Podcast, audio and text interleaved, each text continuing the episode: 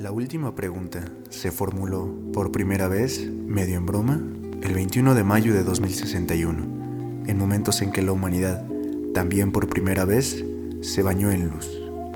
La pregunta llegó como resultado de una apuesta por 5 dólares hecha entre dos hombres que bebían cerveza, y sucedió de esta manera. Alexander Adel y Bertrand Lupop eran dos de los fieles asistentes de Multivac. Dentro de las dimensiones de lo humano sabían qué era lo que pasaba detrás del rostro frío, parpadeante e intermitentemente luminoso, kilómetros y kilómetros de rostro de la gigantesca computadora. Al menos tenían una vaga noción del plan general de circuitos y retransmisores que desde hacía mucho tiempo habían superado toda posibilidad de ser dominados por una sola persona. Multivac se autoajustaba y autocorregía. Así tenía que ser, porque nada que fuera humano podía ajustarla y corregirla con la rapidez suficiente o siquiera con la eficacia suficiente. De manera que Adel y Lupov atendían al monstruoso gigante solo en forma ligera y superficial, pero lo hacían tan bien como podría hacerlo cualquier otro hombre. La alimentaban con información, adaptaban las preguntas a sus necesidades y traducían las respuestas que aparecían. Por cierto, ellos y todos los demás asistentes tenían pleno derecho a compartir la gloria de Multivac. Durante décadas, Multivac ayudó a diseñar naves y a trazar las trayectorias que permitieron al hombre llegar a la Luna, a Marte y a Venus. Pero después de eso, los pobres recursos de la Tierra ya no pudieron serles de utilidad a las naves. Se necesitaba demasiada energía para los viajes largos, y pese a que la Tierra explotaba su carbón y uranio con creciente eficacia, había una cantidad limitada de ambos. Pero lentamente, Multivac aprendió lo suficiente como para responder a las preguntas más complejas en forma más profunda. Y el 14 de mayo de 2061, lo que hasta ese momento era teoría, se convirtió en realidad. La energía del Sol fue almacenada, modificada y utilizada directamente en todo el planeta. Cesó en todas partes el hábito de quemar carbón y fisionar uranio, y toda la Tierra se conectó con una pequeña estación de un kilómetro y medio de diámetro que circundaba el planeta a mitad de distancia de la Luna, para funcionar con rayos invisibles de energía solar. Siete días no habían alcanzado para empañar la gloria del acontecimiento, y Adele y Lupop finalmente lograron escapar de la celebración pública para refugiarse donde nadie pensaría en buscarlos, en las desiertas cámaras subterráneas donde se veían partes del poderoso cuerpo enterrado de Multivac sin asistentes, ociosa. Clasificando datos con clics satisfechos y perezosos, Multivac también se había ganado sus vacaciones, y los asistentes la respetaban, y originalmente no tenían intención de perturbarla. Se habían llevado una botella, y su única preocupación en ese momento era relajarse y disfrutar de la bebida. Es asombroso cuando uno lo piensa, dijo Adele en su rostro ancho se veían huellas de cansancio y removió lentamente la bebida con una varilla de vidrio, observando el movimiento de los cubos de hielo en su interior. Toda la energía que podremos usar de ahora en adelante, gratis. Suficiente energía, si quisiéramos emplearla como para derretir a toda la Tierra y convertirla en una enorme gota de hierro líquido impuro y no echar de menos la energía empleada. Toda la energía que podremos usar por siempre y siempre y siempre. Lupo pladeó la cabeza. Tenía el hábito de hacerlo cuando quería oponerse a lo que oía, y en ese momento quería oponerse, en parte porque había tenido que llevar el hielo y los vasos. Mm, no para siempre, dijo. Ah, vamos, prácticamente para siempre, hasta que el sol se apague, Bert, dijo Adel. Entonces no es para siempre, replicó Lupop. Muy bien, entonces, durante miles de millones de años, 20 mil millones, tal vez. ¿Estás satisfecho? respondió Adel.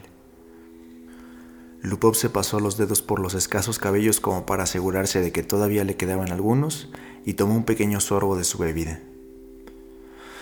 Veinte mil millones de años no es para siempre. Bien, pero superará nuestra época, ¿verdad? Mm, también la superarán el carbón y el uranio.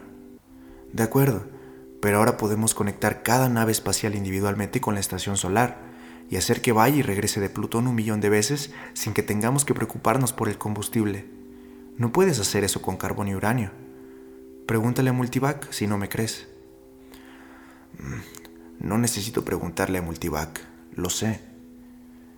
Entonces deja de quitarle méritos a lo que Multivac ha hecho por nosotros, dijo Adel, malhumorado. Se portó muy bien. ¿Quién dice que no? Lo que yo sostengo es que el sol no durará eternamente. Eso es todo lo que digo. Estamos a salvo por 20 mil millones de años, pero... ¿Y luego? Lupov apuntó con un dedo tembloroso al otro. Y no me digas que nos conectaremos con otro sol. Durante un rato hubo silencio. Adel se llevaba la copa a los labios solo de vez en cuando, y los ojos de Lupov se cerraron lentamente. Descansaron. De pronto Lupov abrió los ojos.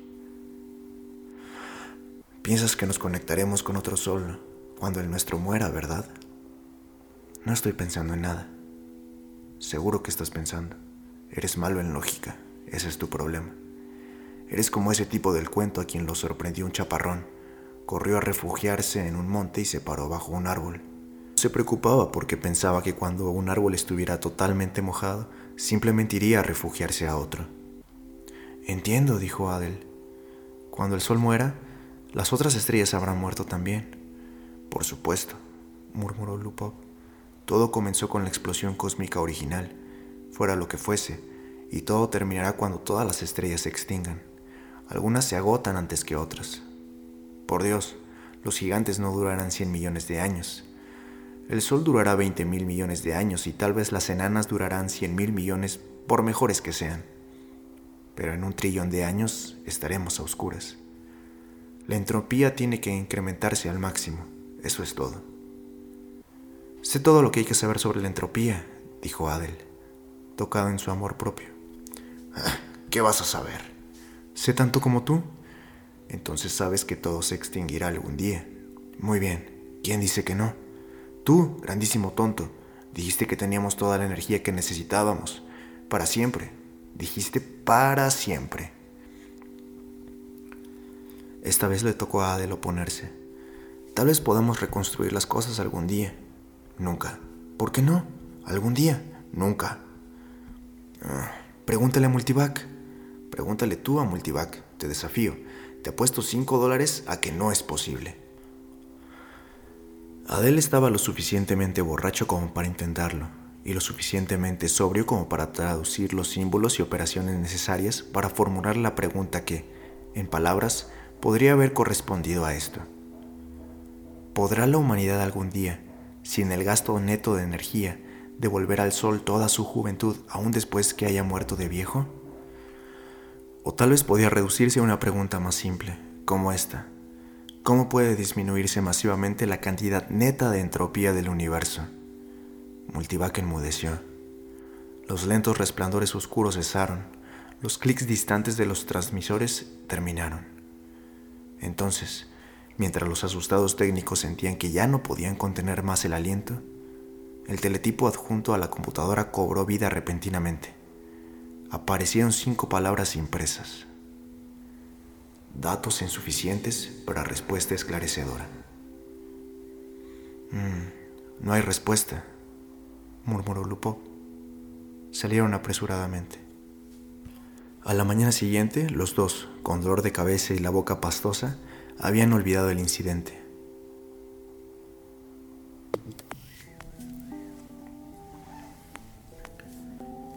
Gerod, Gerodín y Gerodet I y II observaban la imagen estrellada en el biciplato mientras completaban el pasaje por el hiperespacio en un lapso fuera de las dimensiones del tiempo. Inmediatamente, el uniforme de polvo de estrellas dio paso al predominio de un único disco de mármol, brillante, centrado. Es X-23, dijo Gerard con confianza. Sus manos delgadas se entrelazaron con fuerza detrás de su espalda y los nudillos se pusieron blancos. Las pequeñas Gerodets, niñas ambas, habían experimentado el pasaje por el hiperespacio por primera vez en su vida. Contuvieron sus risas y se persiguieron locamente alrededor de la madre, gritando, Hemos llegado a X-23, Hemos llegado a X23. Hemos llegado. Tranquilas, niñas, dijo rápidamente Geraldine. ¿Estás seguro, Gerard? ¿De qué hay que estar seguro? preguntó Gerard. echando una mirada al tubo de metal justo debajo del techo, que ocupaba toda la longitud de la habitación y desaparecía a través de la pared en cada extremo. Tenía la misma longitud que la nave.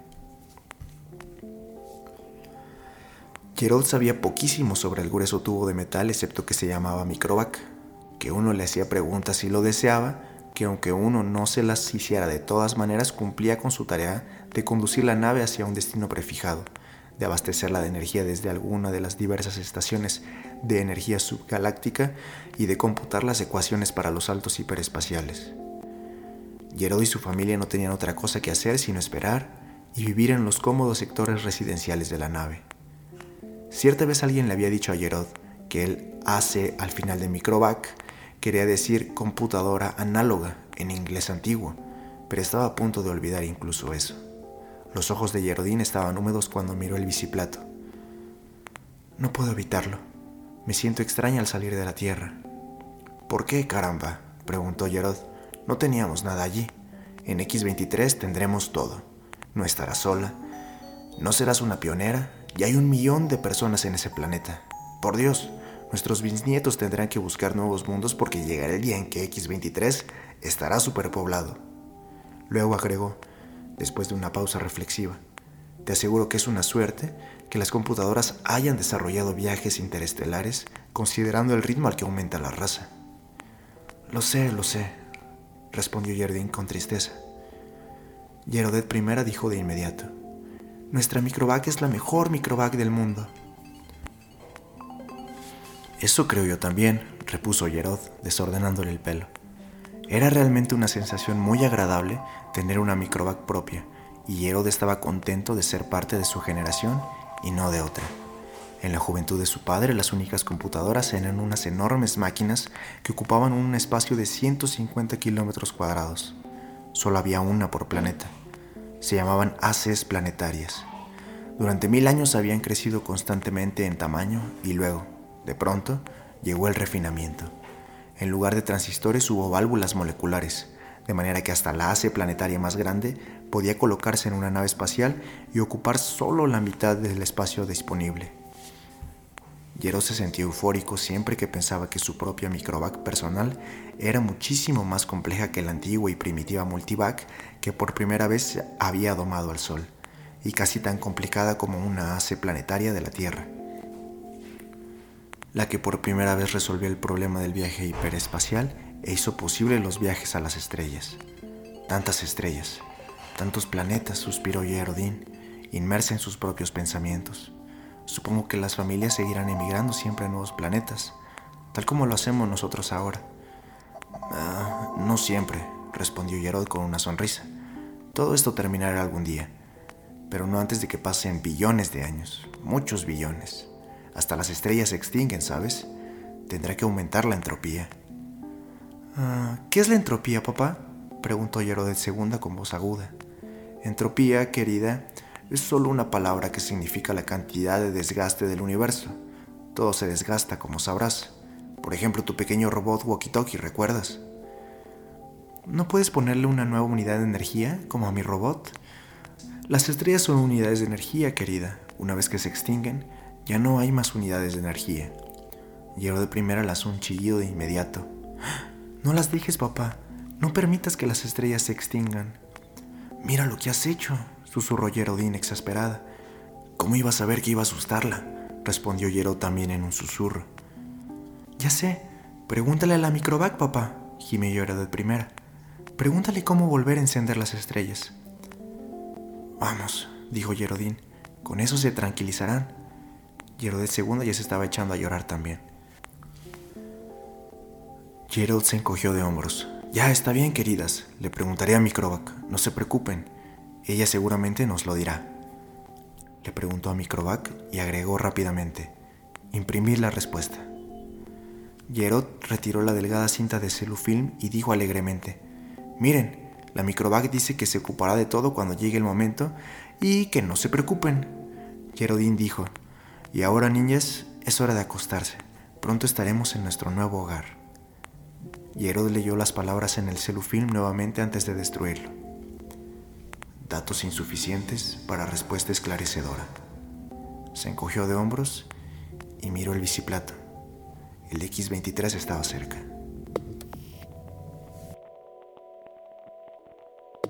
BJ-23X de la MED miró las negras profundidades del mapa tridimensional en pequeña escala de la galaxia y dijo, ¿no será una ridiculez que nos preocupe tanto la cuestión? MQ-17J de Nicron sacudió la cabeza. Creo que no.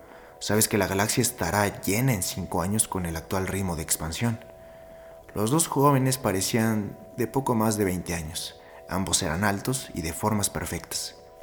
Sin embargo, dijo BJ-23X, me resisto a presentar un informe pesimista al Consejo Galáctico. Yo no pensaría en presentar ningún otro tipo de informe. Tenemos que inquietarlos un poco. No hay otro remedio. BJ-23X suspiró. El espacio es infinito. Hay 100 billones de galaxias disponibles. 100 billones no es infinito. Y cada vez se hace menos infinito. Piénsalo. Hace 20.000 años, la humanidad resolvió por primera vez el problema de utilizar energía estelar y algunos siglos después se hicieron posibles los viajes interestelares. A la humanidad le llevó un millón de años llenar un pequeño mundo y luego solo 15.000 años llenar el resto de la galaxia. Ahora la población se duplica cada 10 años. BJ23X lo interrumpió. Eso debemos agradecérselo en la inmortalidad. Muy bien, la inmortalidad existe y debemos considerarla.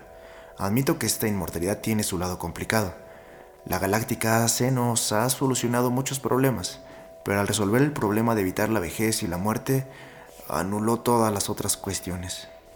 Sin embargo, no creo que desees abandonar la vida. En absoluto, saltó MQ-17J y luego se suavizó de inmediato. No todavía. No soy tan viejo. ¿Cuántos años tienes tú?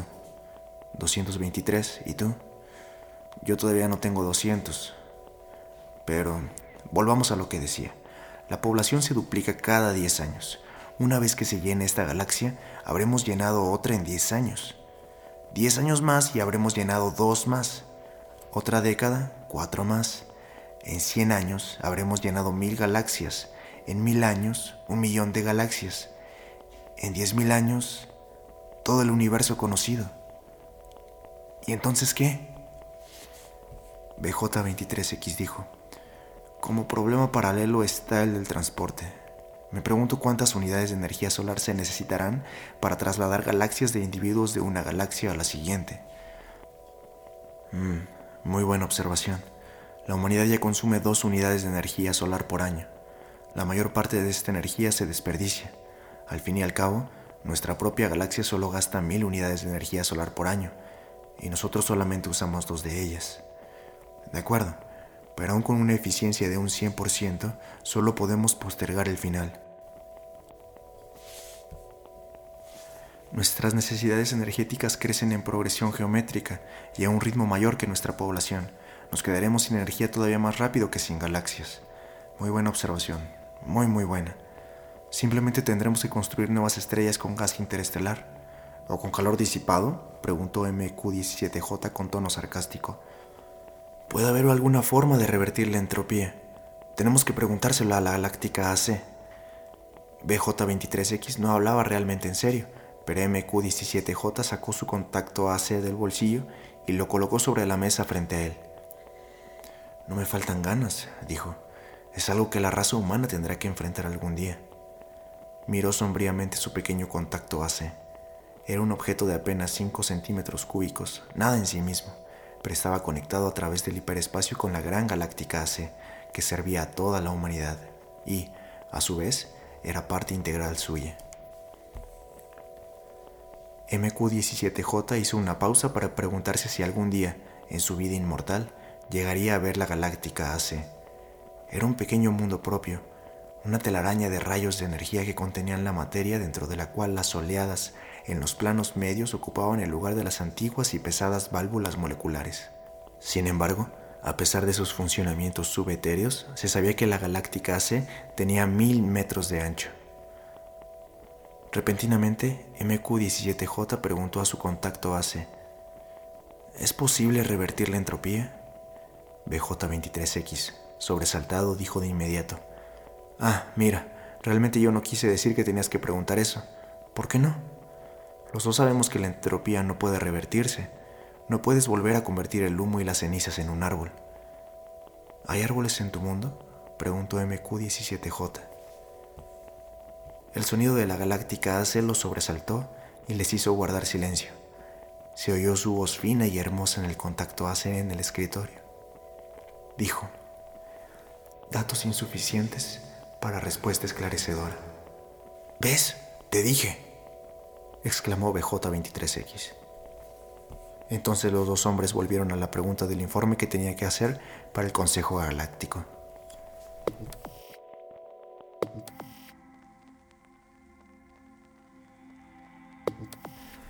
La mente de C Prime abarcó la nueva galaxia con un leve interés en los incontables racimos de estrellas que la poblaban. Nunca había visto eso antes. ¿Alguna vez las vería todas? Tantas estrellas, cada una con su carga de humanidad, una carga que era casi un peso muerto. Cada vez más, la verdadera esencia del hombre había que encontrarla allá afuera, en el espacio, en las mentes, no en los cuerpos. Los cuerpos inmortales permanecían en los planetas, suspendidos sobre los eones. A veces despertaban a una actividad material, pero eso era cada vez más raro. Pocos individuos nuevos nacían para unirse a la multitud increíblemente poderosa, pero ¿qué importaba? Había poco lugar en el universo para nuevos individuos. C. Prime despertó de su ensoñación al encontrarse con los sutiles manojos de otra mente. Soy C. Prime, ¿y tú? Soy D. Sub ¿Tu galaxia? Solo la llamamos galaxia. ¿Y tú? Llamamos de la misma manera a la nuestra. Todos los hombres llaman galaxia a su galaxia.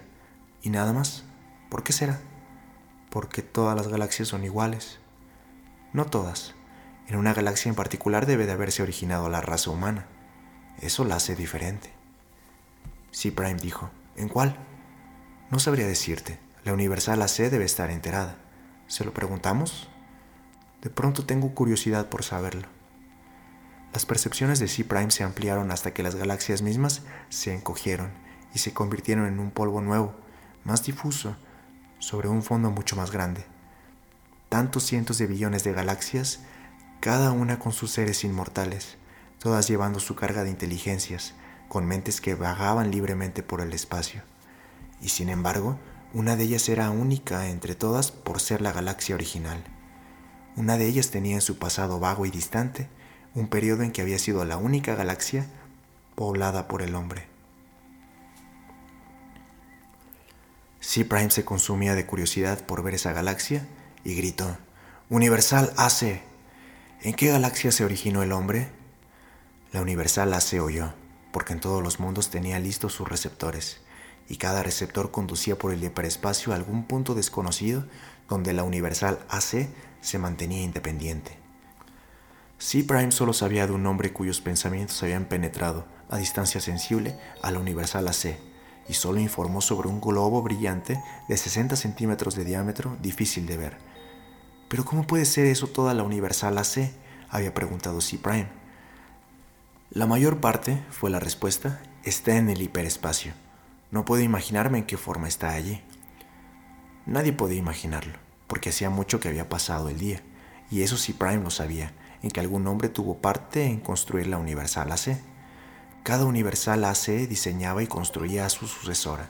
Cada una, durante su existencia de un millón de años o más, acumulaba la información necesaria como para construir una sucesora mejor, más intricada, más capaz en la cual dejar sumergido y almacenado su propio acopio de información e individualidad.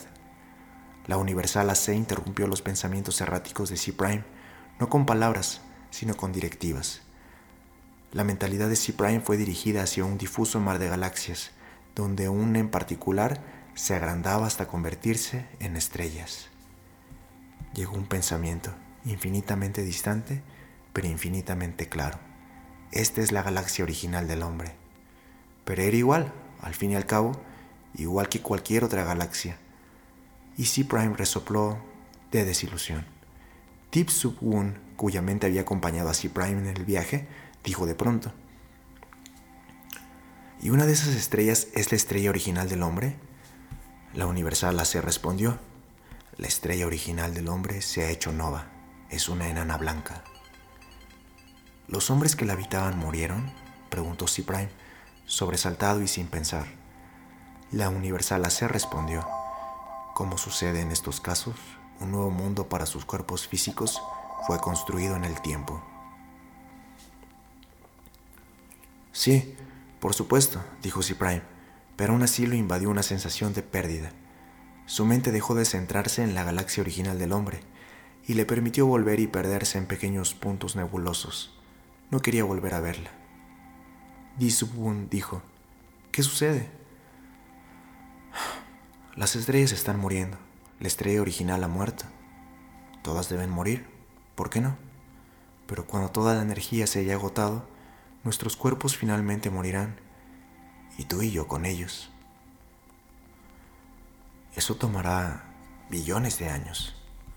No quiero que suceda aún así, ni siquiera dentro de billones de años. Universal AC, ¿cómo puede evitarse que las estrellas mueran? Ti Subun dijo divertido, ¿estás preguntando cómo podría revertirse la dirección de la entropía? Y la Universal AC respondió, todavía hay datos insuficientes para una respuesta esclarecedora. Los pensamientos de C. Prime volaron a su propia galaxia. Dejó de pensar en D. Sub-1, cuyo cuerpo podría estar esperando en una galaxia a un trillón de años luz de distancia, o en la estrella siguiente a la de C. Prime. No importaba. Con aire desdichado, C. Prime comenzó a recoger hidrógeno interestelar con el cual construyó una pequeña estrella propia. Si las estrellas debían morir alguna vez, al menos él podría construirse algunas. El hombre, mentalmente, era uno solo, y estaba conformado por un trillón de trillones de cuerpos sin edad, cada uno en su lugar, cada uno descansando, tranquilo e incorruptible, cada uno cuidado por autómatas perfectos, igualmente incorruptibles. Mientras las mentes de todos los cuerpos se fusionaban libremente entre sí, sin distinción, el hombre dijo, El universo está muriendo. El hombre miró a su alrededor a las galaxias cada vez más oscuras. Las estrellas gigantes, muy gastadas, se habían ido hace rato, habían vuelto a lo más oscuro de la oscuridad del pasado distante. Casi todas las estrellas eran enanas blancas ahora, que finalmente se desvanecían. Se habían creado nuevas estrellas con el polvo que había entre ellas, algunas por procesos naturales, otras por el hombre mismo y también se estaban apagando. Las enanas blancas aún podían chocar entre ellas, y de las poderosas fuerzas así liberadas se construían nuevas estrellas. Pero una sola estrella por cada mil estrellas enanas blancas destruidas, y también éstas llegarían a su fin. El hombre dijo, cuidadosamente administrada y bajo la dirección de la cósmica AC, la energía que todavía queda en todo el universo puede durar billones de años. Pero aún así, eventualmente todo llegará a su fin. Por mejor que se la administre, por más que se la racione, la energía gastada desaparece y no puede ser repuesta. La entropía aumenta continuamente. El hombre dijo, ¿es posible no revertir la entropía? Preguntémosle a la cósmica AC. La AC los rodeó pero no en el espacio. Ni un solo fragmento de ella estaba en el espacio, estaba en el hiperespacio y hecha de algo que no era materia ni energía. La pregunta sobre su tamaño y su naturaleza ya no tenía sentido comprensible para el hombre. Cósmica AC, dijo el hombre, ¿cómo puede revertirse la entropía? AC dijo, los datos son todavía insuficientes para una respuesta esclarecedora. El hombre ordenó, recoge datos adicionales. La cósmica AC dijo, lo haré. Hace cientos de billones de años que lo hago. Mis predecesores y yo hemos escuchado muchas veces esta pregunta. Todos los datos que tengo siguen siendo insuficientes. ¿Llegará el momento, preguntó el hombre, en que los datos sean suficientes o el problema es insoluble en todas las circunstancias concebibles? La cósmica se respondió. Ningún problema es insoluble en todas las circunstancias concebibles. El hombre preguntó, ¿cuándo tendrá suficientes datos como para responder a la pregunta? La cósmica se respondió, los datos son todavía insuficientes para una respuesta esclarecedora. ¿Seguirás trabajando en ello? preguntó el hombre. La cósmica AC respondió, sí. El hombre dijo, la esperaremos. Las estrellas y las galaxias murieron y se convirtieron en polvo, y el espacio se volvió negro después de tres trillones de años de desgaste. Uno por uno, el hombre se fusionó con la AC. Cada cuerpo físico perdió su identidad mental en forma tal que no era una pérdida, sino una ganancia. La última mente del hombre hizo una pausa antes de la fusión, contemplando un espacio que solo incluía la borra de la última estrella oscura y nada aparte de esa materia increíblemente delgada, agitada al azar por los restos de un calor que se gastaba asintóticamente hasta llegar al cero absoluto. El hombre dijo, Hace, ¿es este el final? Este caos no puede ser revertido al universo una vez más. ¿Esto no puede hacerse? Hace respondió, los datos son todavía insuficientes para una respuesta esclarecedora. La última mente del hombre se fusionó y solo Ace existió en el hiperespacio. La materia y la energía se agotaron y con ellas el espacio y el tiempo. Hasta Ace existía solamente para la última pregunta que nunca había sido respondida desde la época en que dos técnicos en computación, medio alcoholizados, tres trillones de años antes, formularon la pregunta en la computadora que era para Ace mucho menos de lo que para un hombre era el hombre. Todas las otras preguntas habían sido contestadas, y hasta que esa última pregunta fuera respondida también, Ace no podría liberar su conciencia. Todos los datos recogidos se habían llegado al fin. No quedaba nada para recoger. Pero toda la información reunida todavía tenía que ser completamente correlacionada y unida en todas sus posibles relaciones se dedicó un intervalo sin tiempo a hacer esto. Y sucedió que hace aprendió cómo revertir la dirección de la entropía. Pero no había ningún hombre a quien Ace pudiera dar una respuesta a la última pregunta. No había materia. La respuesta, por demostración, se ocuparía de eso también. Durante otro intervalo sin tiempo, Ace pensó en la mejor forma de hacerlo. Cuidadosamente, Ace organizó el programa. La conciencia de Ace abarcó todo lo que alguna vez había sido un universo y pensó en lo que en ese momento era el caos. Paso a paso había que hacerlo. Y Ace dijo, hágase la luz. Y la luz se hizo.